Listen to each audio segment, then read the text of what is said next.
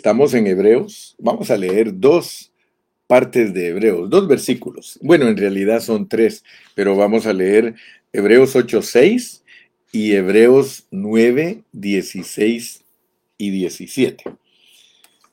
Quiero que vean pues porque nuestra lección de hoy se trata del pacto nuevo y el testamento nuevo. Pacto nuevo, testamento nuevo. Pacto nuevo, testamento nuevo. Hoy vamos a tener 60 horas invertidas en hebreos. ¿Crees tú, mi hermano, que hemos aprendido algo de hebreos? 60 horas tenemos de estar en hebreos. Yo creo que sí hemos aprendido algo. Y todavía nos faltan como 30 horas más, porque tenemos que sacar todas las joyas y quiero asegurarme de que todos nosotros hemos entendido el mensaje de Hebreos. Hebreos.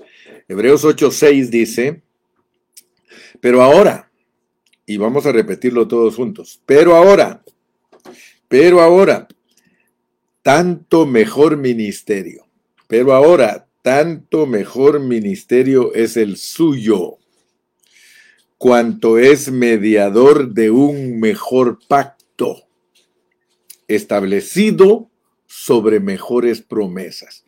¿Te recuerdas que hemos hablado que promesa y pacto van juntos? Promesa y pacto van juntos. A la promesa se le agrega juramento y se vuelve pacto. A la promesa se le agrega juramento y se vuelve pacto. Tú sabes que yo repito mucho los conceptos porque quiero asegurarme de que realmente Hebreos pasó por nosotros. Yo no quiero que nosotros pasemos por Hebreos, yo quiero que Hebreos pase por nosotros, para que se haga una realidad ese dicho que dice pasaste por la escuela, pero la escuela no pasó por ti. Entonces yo quiero que no solo pases por hebreos, sino hebreos, pase por ti, que quede forjado, que quede impregnado, que quedes empapado, que quedes bautizado en hebreos. Pero ahora, tanto mejor ministerio es el de Cristo, cuanto es mediador de un mejor pacto, establecido sobre mejores promesas. Pasémonos ahora al 9, 16 y 17. En el 9, 16 y 17 dice, porque donde hay testamento, te das cuenta que ya hablamos de pacto, ya hablamos de promesas, ahora nos agregan testamento, porque donde hay testamento, es necesario que intervenga muerte del testador. Porque el testamento con la muerte se confirma, pues no es válido entre tanto que el testador vive. Bueno, gloria a Dios pues. Entonces hoy vamos a continuar con otro mensaje del capítulo 9 de Hebreos y hoy vamos a repasar el significado del nuevo pacto y del Nuevo Testamento. ¿Cuál es la diferencia entre un pacto y un testamento? Vamos a encontrar la respuesta de esta pregunta hoy con nuestro mensaje. Los versículos 16 y 17 del capítulo 9 dicen, porque donde hay testamento, es necesario que intervenga muerte del testador, porque el testamento con la muerte se confirma, pues no es válido entre tanto que el testador vive. Algunas de las cosas que vamos a estar hablando hoy eh, son nuevas para algunos de nuestros escuchas, pero vamos a tratar de aclarar esta revelación de Hebreos acerca del nuevo pacto y el Nuevo Testamento. Con esta pequeña introducción, entonces vamos a entrar a nuestro primer punto del mensaje de hoy. Nuestro primer punto de hoy es que si algunos de ustedes han tal vez recibido un poquito de estudio acerca del griego, podrán darse cuenta que la palabra en griego para pacto y para testamento es la misma. Ustedes pueden investigarlo. Ustedes pueden buscar ahí en el diccionario, en la enciclopedia, en la Wikipedia. Allí pueden encontrar que tanto la palabra pacto como testamento en griego es la misma. Entonces, ¿cómo se debe traducir esta palabra? En el contexto de la Biblia, sencillamente podemos decir que mientras el testador vive, es un pacto. Escúchenme bien, por favor. Mientras el testador vive, es un pacto. Cuando él muere, inmediatamente se convierte en un testamento. Hablando en términos modernos, el testamento equivale al deseo postrero, a la última voluntad que puede tener una persona. Entonces, ahora ustedes ya pueden comprender.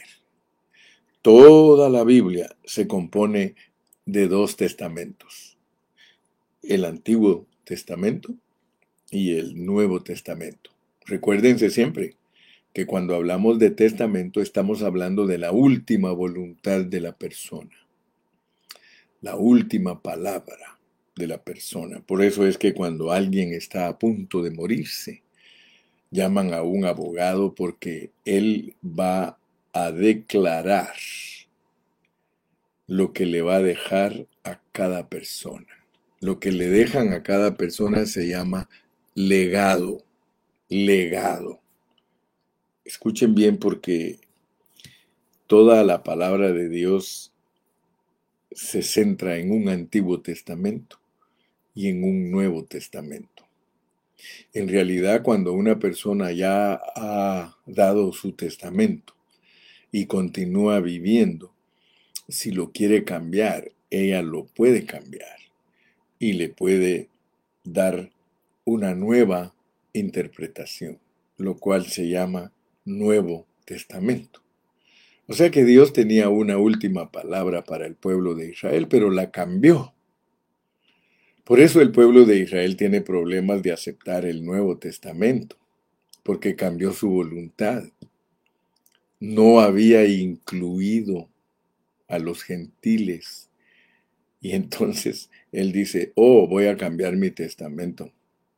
Voy a incluir a los gentiles. Por eso dice que nosotros que no éramos pueblo, nosotros no pertenecíamos a la ciudadanía de Israel, Él nos incluyó en Cristo. Aleluya. Fíjense que el arreglo divino es maravilloso. Si usted está poniendo atención, usted va a ser bien instruido en la palabra de Dios. Entonces, si nosotros logramos entender que la Biblia está compuesta de dos testamentos, Antiguo Testamento y Nuevo Testamento, entonces nos vamos a dar cuenta que la Biblia no es un libro de enseñanzas, sino que es un testamento. Ponme atención, porque si ves que la Biblia es un testamento, eso hace una gran diferencia. No muchos cristianos ponen atención a lo que es la Biblia. Ellos creen que la Biblia es un libro de historia, un libro de enseñanzas, pero por favor, hermano, ponme atención en esta mañana.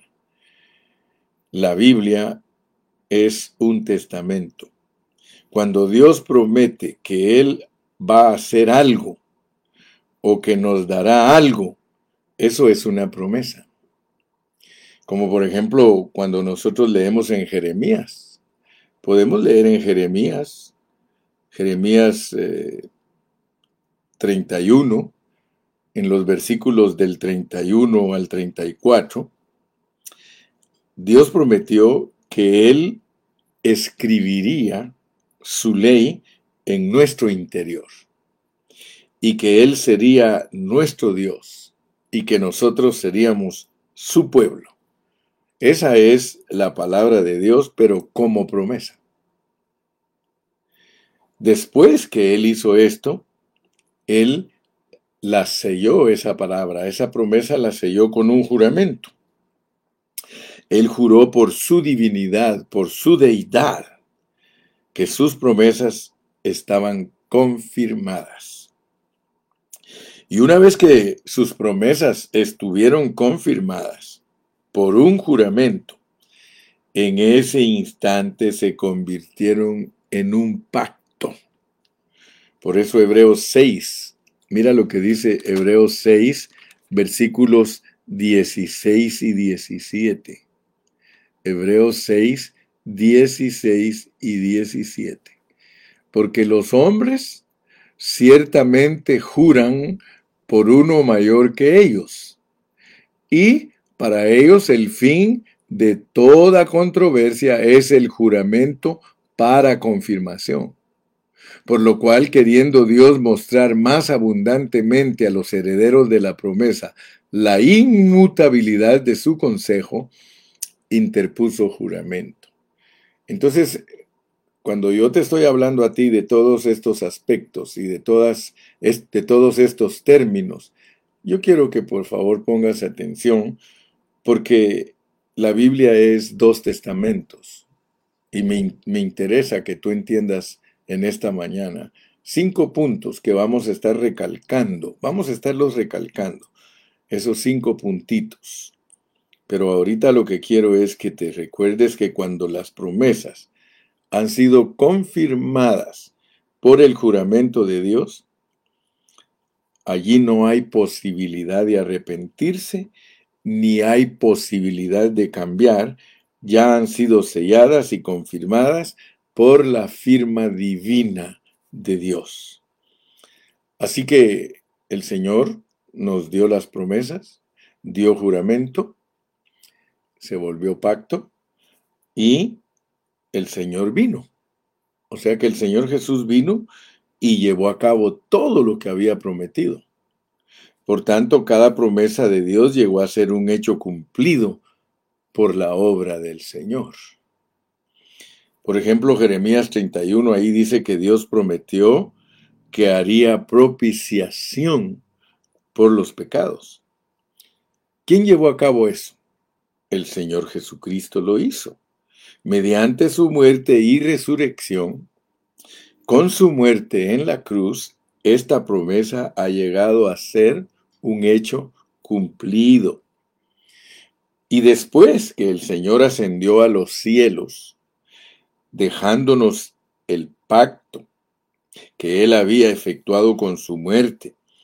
Y cuando Él nos lo dio, ese pacto que Él nos había, nos había dejado llegó a ser un testamento.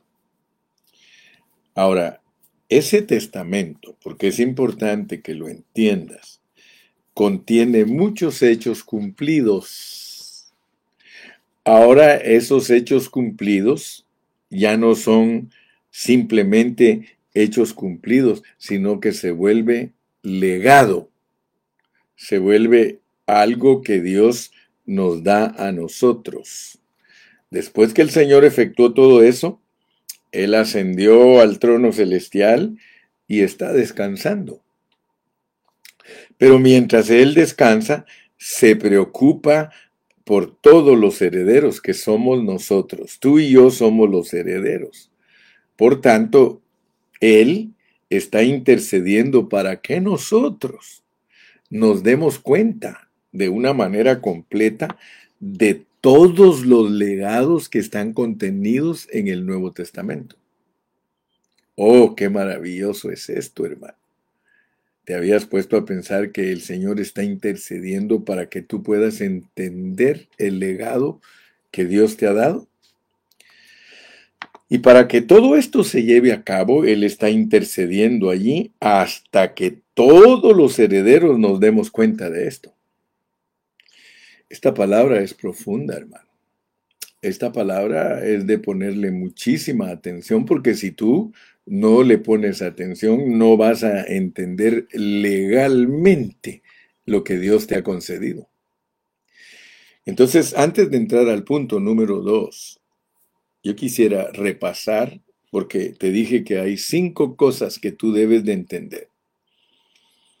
Tú debes de entender que Dios nos habla aquí de pacto, nos habla de testamento, nos habla de juramento, nos habla de los legados, aleluya. Y nosotros tenemos que entender lo que es el testamento, es la última voluntad, la última voluntad. Lo que él describe antes de morirse, antes de morirse. Mira cómo es el Nuevo Testamento. En el Nuevo Testamento todo es legal. Tuvo que morir Cristo. Tuvo que morir Cristo para que tú tengas Nuevo Testamento.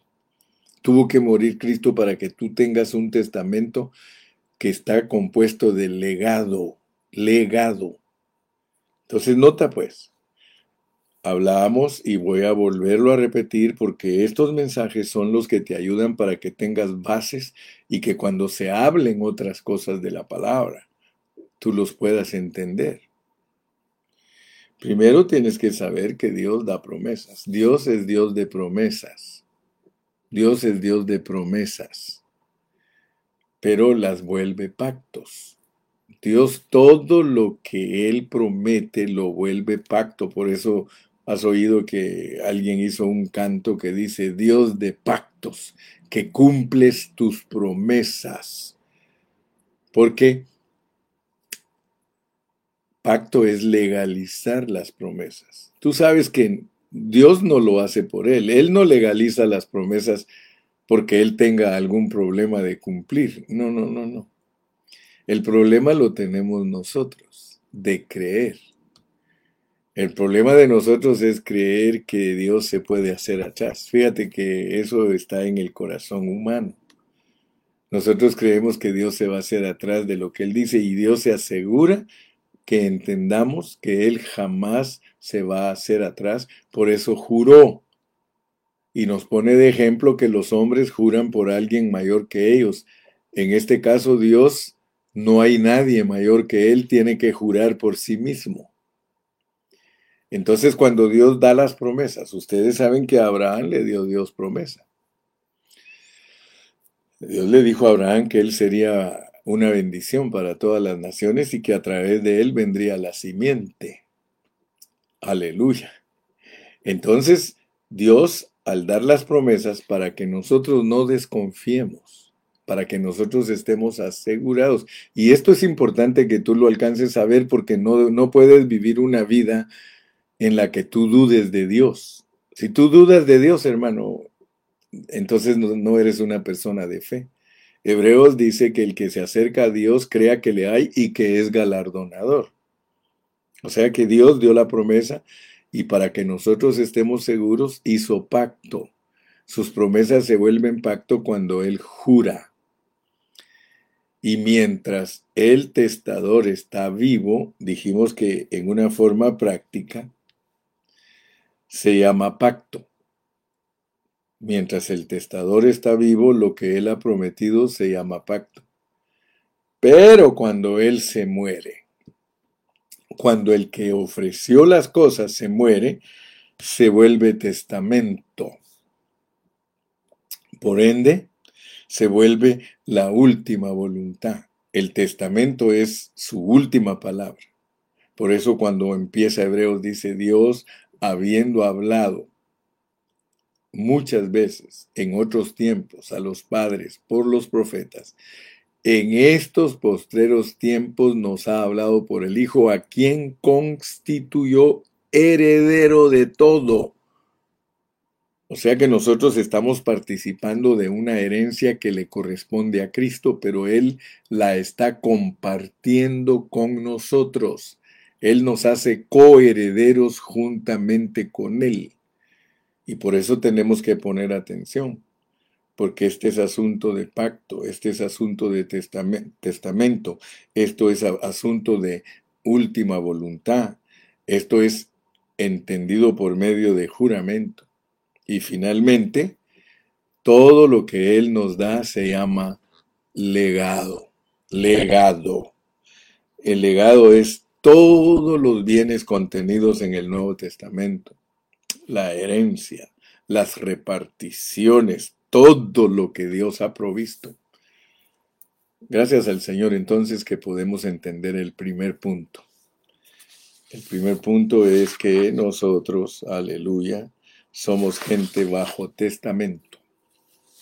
Se nos ha dejado una herencia. Hermano, ya somos herederos.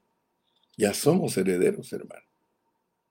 Solo falta que lleguemos a la mayoría de edad. Es lo que Dios está esperando. Para entregarnos nuestra herencia, Él solo está esperando que nosotros lleguemos a la mayoría de edad, que es llegar a ser los hijos gloriosos del Señor maduros. Y ese es el mensaje de Hebreos. Así que gracias a Dios. Entonces, entremos al segundo punto. En el segundo punto nos vamos a dar cuenta que Dios hoy en día nos ha dado un testamento que incluye una gran cantidad de legados. Una gran cantidad, hermano. Hoy vamos a hablar de eso. Y uno de ellos, por ejemplo, el, el primero de los legados que nosotros hemos recibido de Dios por la muerte, porque la muerte hizo que se vuelva Nuevo Testamento. Dios no había participado de la muerte, por eso tuvo que cambiar el testamento. El testamento Él lo hizo mientras estaba, digámoslo de esta manera, por favor entiéndame con un oído redimido, con un, oído circunciso. Dios no había participado de la muerte como hombre. Entonces él no tenía una palabra, eh, no podemos decir que no era definitiva, porque el Antiguo Testamento era una palabra definitiva. Era la última voluntad de Dios, pero el testamento se puede cambiar. A medida que usted quiere agregar herederos, usted tiene que cambiar el testamento. Entonces, como nosotros no estábamos incluidos en el Antiguo Testamento, Dios tuvo que modificar el testamento y por eso tuvo que dar un nuevo testamento, porque nos tenía que incluir a nosotros. Y con la muerte de Cristo, no solo nosotros somos herederos, sino los judíos también. Todo judío que cree en el Señor Jesucristo es heredero de todo lo que nosotros somos herederos, porque de ambos pueblos hizo uno. Entonces, nosotros somos herederos, por lo menos cuando Él se muere, cuando, cuando Dios como hombre experimenta la muerte, estoy siendo bien claro, Dios como hombre, porque Dios como Dios no puede experimentar la muerte. Él tiene que experimentar la muerte encarnándose, haciéndose hombre, él, haciéndose el, el, el Hijo del Hombre. Entonces Él como Cordero de Dios tiene que morir en la cruz, adquiere una, un cuerpo humano, una carne, y eso es el Cordero, el que muere en la cruz, y Él es el que nos va a dar participación a nosotros en el Nuevo Testamento por su muerte, porque Él es el heredero de todo, Él es el dueño de todo, o sea que es riquísimo. Nadie puede hacer un testamento si es una persona pobre. Una persona que no tiene nada, hermano, ¿qué puede heredarle a otro? Nada. El testamento lo tiene que hacer alguien que es muy rico. Y en este caso estamos hablando del Dios del universo, el Dios creador, el Dios redentor, el Dios salvador, riquísimo. Si tú eres pobre, eres porque tú quieres ser pobre. Aquí estamos hablando de una herencia incorruptible. Estamos hablando de una herencia incalculable. Fíjate. Nosotros, cuando Cristo murió, adquirimos redención. Eso es un legado perdón de pecados, ese es otro legado. Limpieza de maldades, ese es otro legado. Justificación, ese es otro legado. Aleluya. Reconciliación, ese es otro legado. Mira, yo puedo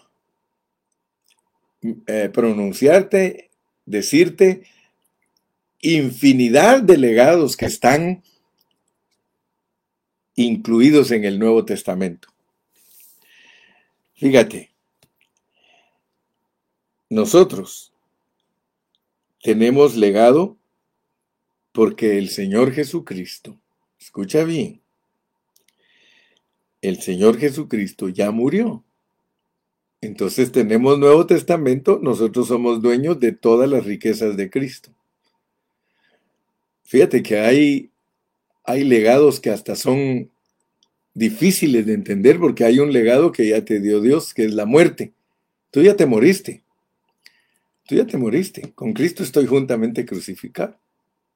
Hay otro legado. Tú ya resucitaste. ¡Wow! Aleluya. ¿Sabías tú que ya fuiste glorificado? ¿Sabías que hay un legado que dice que ya fuiste perfeccionado? Fíjate que algo que nos debe de llamar la atención en esta mañana, y por favor quiero que me prestes tu atención en una forma muy, muy, muy dedicada, que en el Nuevo Testamento no hay verbos en el tiempo futuro. Fíjate pues, Estamos hablando del legado o los legados que Dios nos ha dado por medio de su muerte y su resurrección.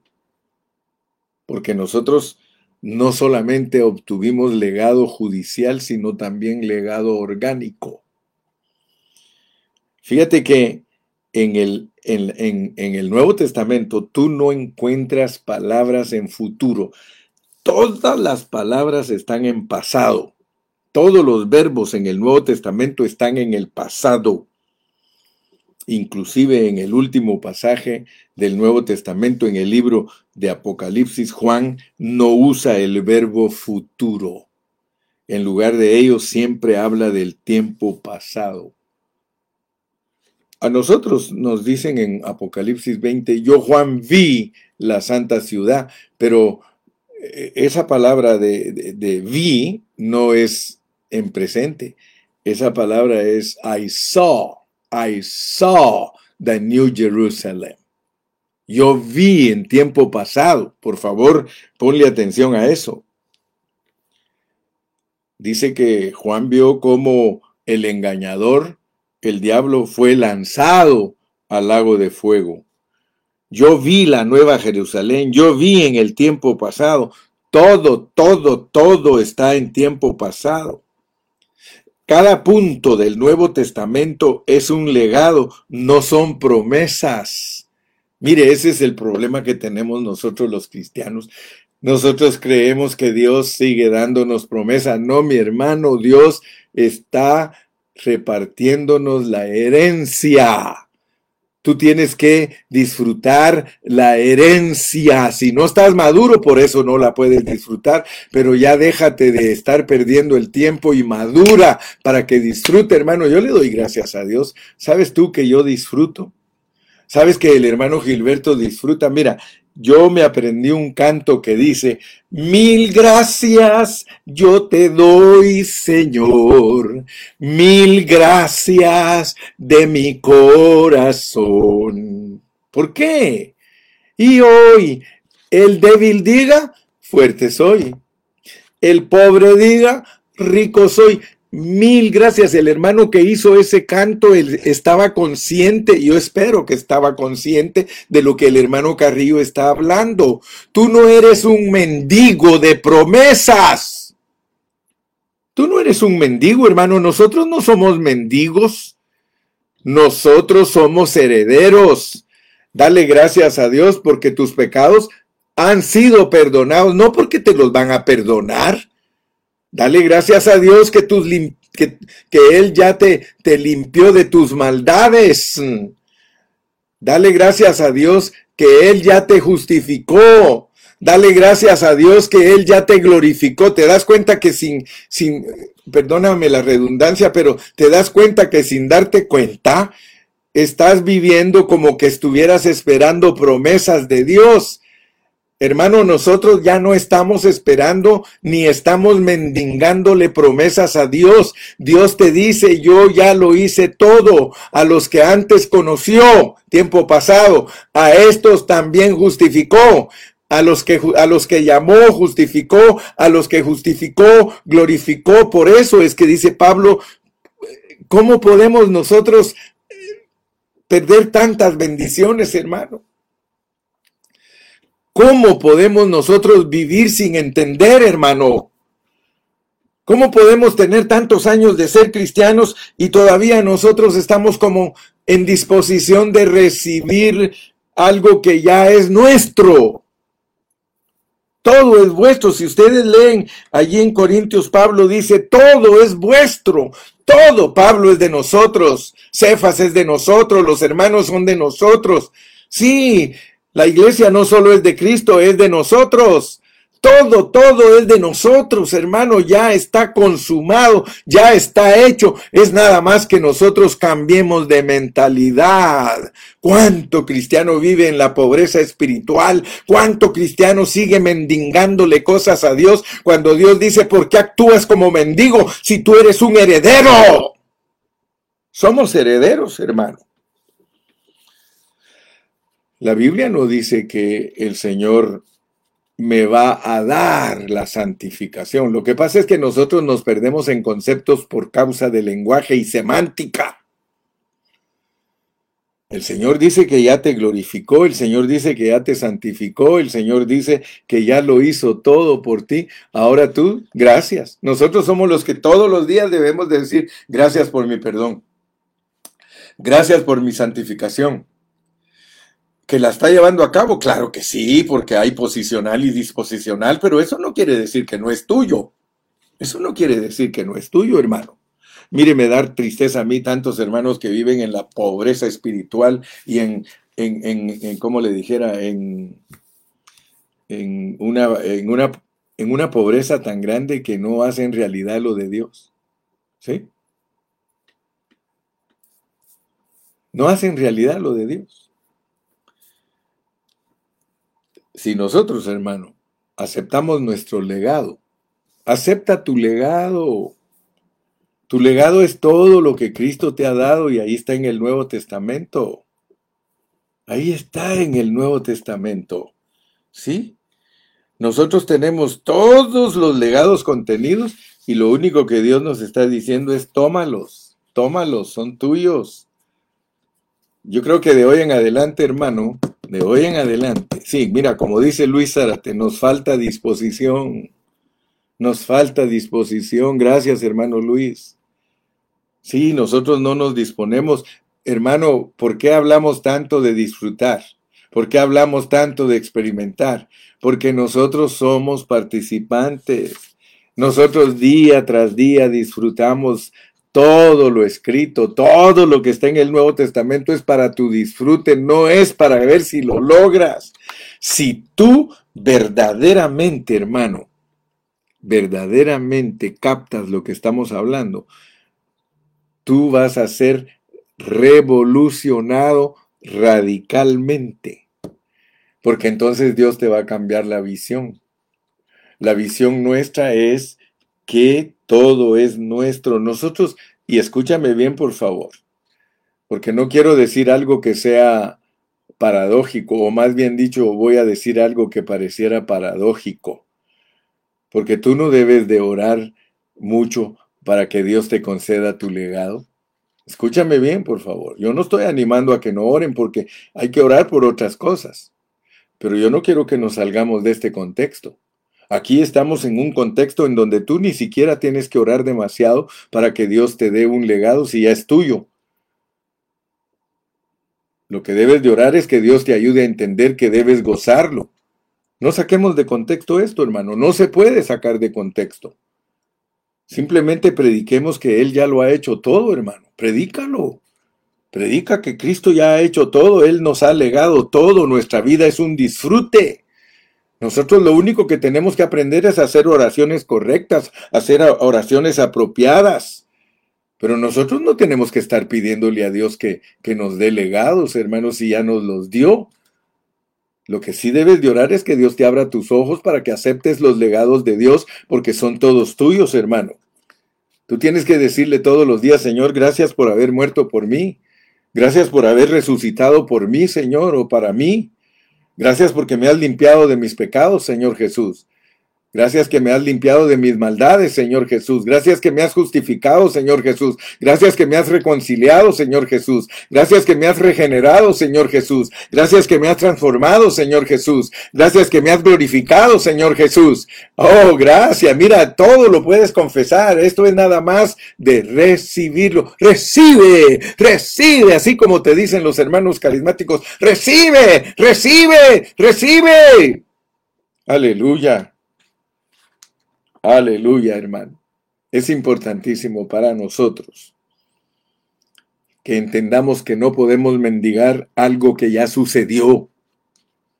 Yo me recuerdo que una vez leí un librito donde decía el hermano que había un termo que le pedía a Dios que lo hiciera termo. Le decía, oh Dios mío, le decía el termo, hazme termo, Señor. Hermano, ¿cómo te van a hacer algo que ya eres? ¿Cómo te, te van a hacer? ¿Por qué no lees conmigo Primera de Corintios 3? Primera de Corintios 3, versículos 21 al 23. Primera de Corintios capítulo 3, versículos 21 al 23. Primera de Corintios 3, 21 al 23. Dice, Así que ninguno se gloríe en los hombres porque todo es vuestro. Dígalo conmigo.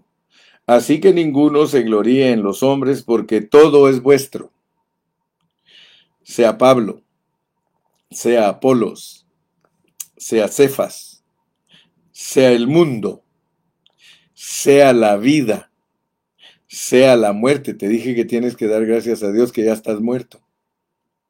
Sea lo presente, sea lo por venir, todo es vuestro. Dígalo conmigo, hermano, todo es mío, todo es mío, todo es mío, todo, todo, todo es mío, todo, todo, todo es mío, y vosotros de Cristo y Cristo de Dios. Todo, todo, todo es mío. Todo, todo, todo es mío, todo es mío, todo es mío. Eso sí lo debes repetir. Todo es mío, todo es mío. Entonces vamos a terminar en esta mañana el mensaje con el tercer punto. Y esto que te voy a decir ahorita es importante. Para que tú entiendas el mensaje de hoy, tú necesitas la visión celestial.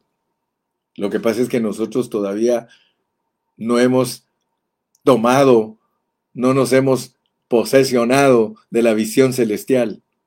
Pero en esta mañana te ruego por favor que te hagas asirnos, asirnos, debemos asirnos, agarrarnos de la visión celestial, hermano, para ver que todas las bendiciones de Dios son legados, incluso la paz, hermano. La paz es un legado. La paz fue prometida inicialmente por el Padre y fue llevada a cabo por el Hijo y ahora es un legado para nosotros. Tu paz es un legado, hermano. Tú no tienes que estar orando por la paz. Dame paz, Señor. ¿Cómo? Él dice, tú guardarás en completa paz a aquel cuyo pensamiento en ti persevera porque en ti ha confiado. Si tú eres un hombre de fe, si tú eres una mujer de fe, tú guardas tu pensamiento en Cristo, tú tienes paz, porque la paz es un legado, es algo que Dios te ha regalado, hermano. Aleluya. Sí, necesitamos paz nosotros hoy en día, sencillamente agradez, agradecela, agradece tu paz. No seamos pobres mendigos, hermanos, sino herederos gloriosos. Vuelvo a repetirte, un heredero no mendiga, sino simplemente agradece. Cuando te digo mil gracias, hay mil cosas por las cuales tú debes de agradecer. Mil. Cuenta tus bendiciones. Cuenta todo lo que Dios te ha dado. Debes de dar mil gracias. Todo, todo es tuyo, todo ya está hecho, ya está terminado. La nueva Jerusalén ya está terminada. Hermano Carrillo, ¿y entonces qué voy a hacer si yo no miro que en mí eh, se vea una vida santa y una vida de transformación? Dale gracias a Dios, porque el Señor dice, fiel es el que empezó la obra, el cual también lo hará. ¿Sabes por qué nosotros tenemos que hablar de esta manera? Porque sea que, sea que seas un vencedor temprano o seas un vencedor tardío, Dios ya lo hizo. Dios ya lo hizo. Dios ya lo hizo, hermano. Solo es de abrazarte del, del legado que Dios te ha dado, del regalo que Dios te ha dado. Para Dios ya está hecho todo. Lo único es que tú no sabes si eres un vencedor temprano o un vencedor tardío, pero para Dios ya está hecho. Oh, qué precioso es entender la palabra, hermano. Qué precioso es entender la palabra. Cuando tú entiendes la palabra, descansas. Cuando tú entiendes la palabra, entonces renuncias a todo lo que no es la visión celestial y empiezas a ser un hombre y una mujer agradecida con Dios. Mire por lo que están preocupados hoy los hermanos que no tienen para la renta, están preocupados, hermano, que no tienen para la comida de la semana siguiente. Mire lo que nos preocupa a nosotros, hermano, cuando hay un legado, pero tremendo aquí en la palabra de Dios en el Nuevo Testamento, dice que todo es de nosotros, hermano, todo, todo. Necesitamos la visión celestial, hermano. A muchos todavía Dios no les ha abierto sus ojos, por eso no han cambiado su concepto. ¿Por qué cree usted que cuando nosotros nos reunimos, por qué antes de predicar nos ponemos a cantar? ¿Por qué antes de predicar nos ponemos a alabar y adorar a Dios, hermano? Porque así debe de ser. Nuestra reunión es la reunión de gratitud por todo lo que Él ha hecho, por todo lo que Él ha dado. Por eso tienes que cantar, por eso tienes que adorar. No vas a creer que un día se nos antojó a los pastores que hay que cantar antes de predicar y que hay que adorar antes de predicar. No, mi hermano, eso no es antojo, esas, esas son ordenanzas de culto para amortiguar nuestra carne, para que nosotros entendamos, hermano, que nosotros tenemos que volvernos hasta locos de tanta bendición que tenemos, hermano. Tenemos que gritar, tenemos que alabar a Dios, tenemos que adorarlo, tenemos que, hermano, nos deberíamos de volver locos en el tiempo de la alabanza y la adoración por todo lo que Dios nos ha concedido, hermano. ¡Qué testamento, qué testamento! Todo el Nuevo Testamento es la voluntad de Dios. Cristo es el albacia. Albacia quiere decir que es el rico que reparte. Él es el albacia nuestro, Él es el repartidor, hermano. Sus promesas aseguradas por su fidelidad. Aleluya. Todas las promesas nuestras, hermano, están aseguradas. Tienen juramento. Y ya no estamos esperando que se muera el testador, ya se murió. Ahora es nada más de echarle mano al legado, al legado, legado, legado. Sí, hermano, nosotros somos herederos gloriosos de la última voluntad de Dios. Romanos 8:34, eh, Hebreos 7:25, ahí nos dicen lo mismo. Ahí se nos dice que Él está intercediendo. Ahora vas a entender por qué está intercediendo Dios. Fíjese pues. Ahora vas a entender para qué está intercediendo Dios. ¿Sabes para qué? Sencillamente para que Dios nos abra los ojos y podamos ver el legado. Para eso está intercediendo. Él no está intercediendo para darnos cosas físicas y materiales. Él está intercediendo para que nuestros ojos sean abiertos y que podamos ver el legado que Dios nos ha dado. Nosotros debemos de responder, hermano, a ese sentir que nos nace en nuestro corazón. Por ejemplo, ahorita yo te estoy predicando de estas cosas sencillamente porque Él está intercediendo en el cielo. Él está intercediendo y mira lo que resulta la intercesión. Me hace hablar a ti lo que tú eres dueño. Eso es lo que Él está intercediendo. Padre, ábrele los ojos, que vean, Señor, la realidad, que vean el legado, que vean la riqueza, que vean que esto es disfrutable. Ya dejen de ser mendigos de cosas que son de ustedes. Aleluya. Perdóname que me estoy volviendo loco aquí, hermano, que no aguanto este espíritu, siento que explota dentro de mí, hermano. Eso es entrar al lugar santísimo. Para eso es el mensaje de la posición del mobiliario, para mantenernos en la presencia de Dios, en el disfrute de Dios, en un disfrute íntimo, disfrutando, aleluya, de la urna de oro con el maná escondido, disfrutando la ley de vida del Espíritu Santo y disfrutando la vida de resurrección, el arma, perdón, el arma, el, el, el, la vara la vara reverdecida de Aarón, hermano. Alábale al Señor, alábale en esta mañana, hermano. Dile, Señor, gracias que estoy en el lugar santísimo, gracias que estoy en tu presencia misma, gracias que te he disfrutado desde el atrio, desde allá vengo disfrutando la cruz, la muerte de Cristo, vengo disfrutando el abacro de la palabra, vengo disfrutando, aleluya, la, iluminación de la palabra con el candelero, vengo disfrutando cómo hablar contigo por medio del altar del incienso, del altar de oro, para entrar hasta el lugar santísimo y disfrutar totalmente tu vida, Señor. Oh, gracias, Señor, esta mañana por las riquezas espirituales. Gracias, gracias, gracias, gracias, gracias, Señor. Recibimos con acción de gracias, oh Señor, estos regalos divinos que son nuestros. Soy rico, soy rico. Y diga el pobre, rico soy. Y diga el débil, fuerte soy, soy fuerte, soy rico. Señor, soy alegre, tengo paz, tengo bendición, Señor. Ya me he muerto juntamente contigo, ya resucité contigo, ya fui justificado, ya fui glorificado, ya estoy en la nueva Jerusalén, ya me veo gobernando en el milenio, Señor Jesús. Gracias, gracias, Señor. Bendito sea tu nombre. Bendito sea tu nombre. Yo espero, mi, mi hermano, haberte contagiado un poquito de esta locura. Espero haberte contagiado un poquitito de esta locura, pero yo creo que si tú obtienes la visión celestial, tu vida va a cambiar.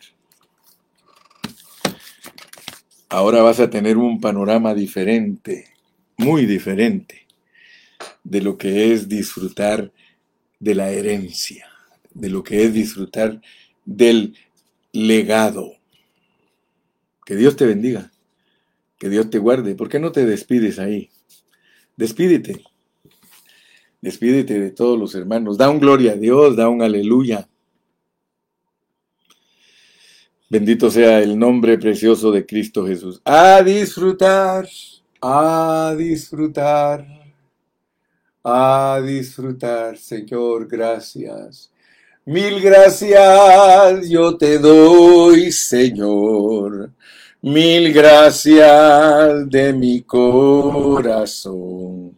Mil gracias porque has enviado a Jesús por mí.